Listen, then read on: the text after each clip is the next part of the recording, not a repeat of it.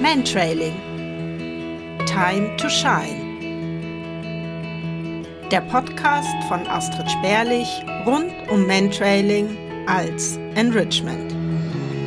Um das Glitzern in die Augen von Menschen und Hunden zurückzubringen. In dieser Folge geht es um den Umgang mit dem Menschen im Hundetraining. Und ganz nebenbei ist Astrid nicht nur zu den Hunden, sondern auch zu den Menschen warmherzig und freundlich.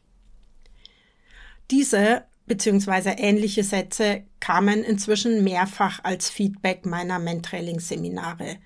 Ich freue mich natürlich sehr darüber und gleichzeitig macht mich diese Aussage sehr betroffen betroffen, dass es als etwas Besonderes hervorgehoben wird, dass eine Hundetrainerin auch nett zu Menschen ist.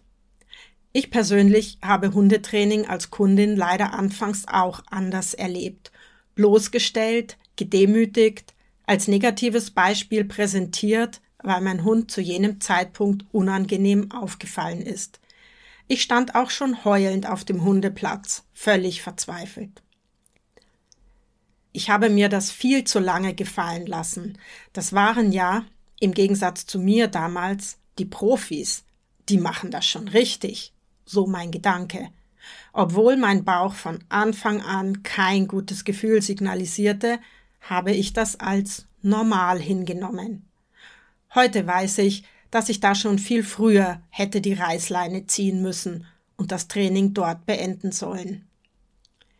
Die Menschen, deren Hunde im Alltag besondere Bedürfnisse haben, liegen mir aufgrund meiner eigenen schlechten Erfahrungen ganz besonders am Herzen. Ich sag ja immer, Mantrailing-KundInnen sind die treuesten und begeistertsten KundInnen überhaupt. Und eine gute Trainingsatmosphäre stellt sich fast immer von ganz allein ein und es ist ausgesprochen leicht, warmherzig und freundlich mit den Menschen umzugehen. Als ich Trainerin wurde, war mir von Beginn an sehr wichtig, dass die Menschen einen freundlichen, bedürfnisorientierten Umgang mit ihren Hunden pflegen und dass das Training in einer netten Atmosphäre stattfindet. Das ist ein wichtiger Grundstein, aber nicht der einzige. Und wenn Kundinnen nicht nett mit ihren Hunden umgehen? Menschen, die nicht nett mit ihren Hunden umgingen, habe ich zu Beginn meiner Arbeit als Trainerin sehr klar damit konfrontiert und leider ausgegrenzt. Heute mache ich das anders. Es war eine Äußerung von Chirag Patel, die mich zum Umdenken brachte. Er legte uns Trainerinnen ans Herz, genauso nett mit diesen Menschen umzugehen und ihnen so die Chance zu geben, es anders zu lernen. Denn meistens gehen Menschen mit ihren Hunden nicht bewusst schlecht um. Entweder wissen sie es nicht besser, wissen sich nicht mehr anders zu helfen und oder haben es sogar so gelernt. Also mal gedanklich davon Abstand nehmen, dass dieser Mensch seinem Hund wissentlich oder gar absichtlich schadet.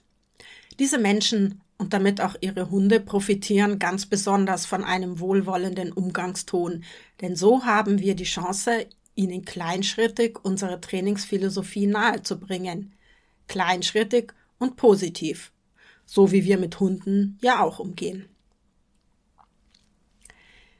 Der Schlüssel zur Veränderung im Leben des Hundes ist sein Mensch. Die Lebensqualität des Hundes zu verbessern, geht nie ohne die Mitwirkung seines Menschen. Wenn ich also wertschätzend und nichts Böses unterstellend an den Menschen herantrete, habe ich eine viel größere Chance, dass er etwas von mir lernen und ich so das Leben dieses Teams verbessern kann. Ich sehe es als meine Aufgabe, einen Trainingsweg für die Menschen zu finden, den sie mit ihrem Hund auch gehen können.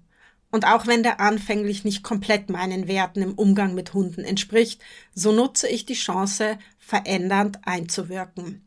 Kleinschrittig und freundlich. Und ja, es gibt für mich auch absolute No-Gos im Umgang mit dem Hund. Und ja, über diese kläre ich die Menschen unmittelbar und in aller Deutlichkeit auf, warum es für mich ein No-Go ist. Und ja, ich gebe den Menschen die Chance, ihr Verhalten oder ihre Einstellung zu ändern. In dem Tempo und in den Schritten, wie es ihnen möglich ist. Jeder Schritt weg vom aversiven Training ist ein guter Schritt, dem ein nächster guter Schritt folgen kann und ein weiterer und so weiter und so fort. Damit ist der Hund langfristig deutlich besser dran, als wenn ich den Menschen vor den Kopf stoße und ich oder sie das Training abbrechen. Mantrailing als Enrichment erfasst auch den Menschen. Es geht in meinem Mantrailing-Training nicht nur darum, die im Alltag zu kurz kommenden Bedürfnisse des Hundes zu erfüllen, sondern auch um die Bedürfnisse des Menschen. Verbundenheit und Wachstum sind nach Gerald Hüther elementare Grundbedürfnisse des Menschen. Diese beiden Grundbedürfnisse können durch Mantrailing-Training erfüllt werden. Verbundenheit mit dem eigenen Hund. Verbundenheit mit anderen Hundemenschen. Wachstum als Team mit dem Hund. Wachstum durch neue Fähig und Fertigkeiten durchs Trailen. Gerade die Menschen, deren Hunde viel Abstand zu anderen Hunden brauchen, beziehungsweise in der Gesellschaft auffällig sind, haben oft aus mehreren Gründen sehr wenig Kontakt zu anderen Hundemenschen und fühlen sich alleine. Da die Rahmenbedingungen des Trainings auch diesen Menschen eine Teilnahme mit ihrem Hund ermöglichen, können sie sich in der Gruppe mit Gleichgesinnten austauschen. Eine gute Trainingsatmosphäre, für die ich als Trainerin verantwortlich bin, ist eine zwingende Voraussetzung für die Erfüllung dieser Bedürfnisse und damit mein Trainingsziel zu ermöglichen. Wir brauchen Gemeinschaften, deren Mitglieder einander einladen, ermutigen und inspirieren, über sich hinauszuwachsen. Gerald Hüther Mantrailing als Enrichment kann diese Gemeinschaft bieten. Die eigenen Grenzen erkennen. Auch wenn Mantrailing-Kundinnen die treuesten und begeistertsten Kundinnen überhaupt sind und sich eine gute Trainingsatmosphäre fast immer von ganz allein einstellt, ist es notwendig, die eigenen Grenzen zu kennen, um langfristig und ehrlich, warmherzig und freundlich zu sein. Ich habe in den Jahren gelernt, meine persönlichen Grenzen und Werte zu erkennen und deren Überschreitung wahrzunehmen. Das war der Schritt vom Ich bin genervt zu dem dieses konkrete Verhalten von Person X überschreitet jene Grenze Y von mir. Denn damit sind konkrete Lösungsansätze möglich. Und kommt dir dieser Ansatz irgendwie bekannt vor? Wenn ja, dann schreib's in die Kommentare.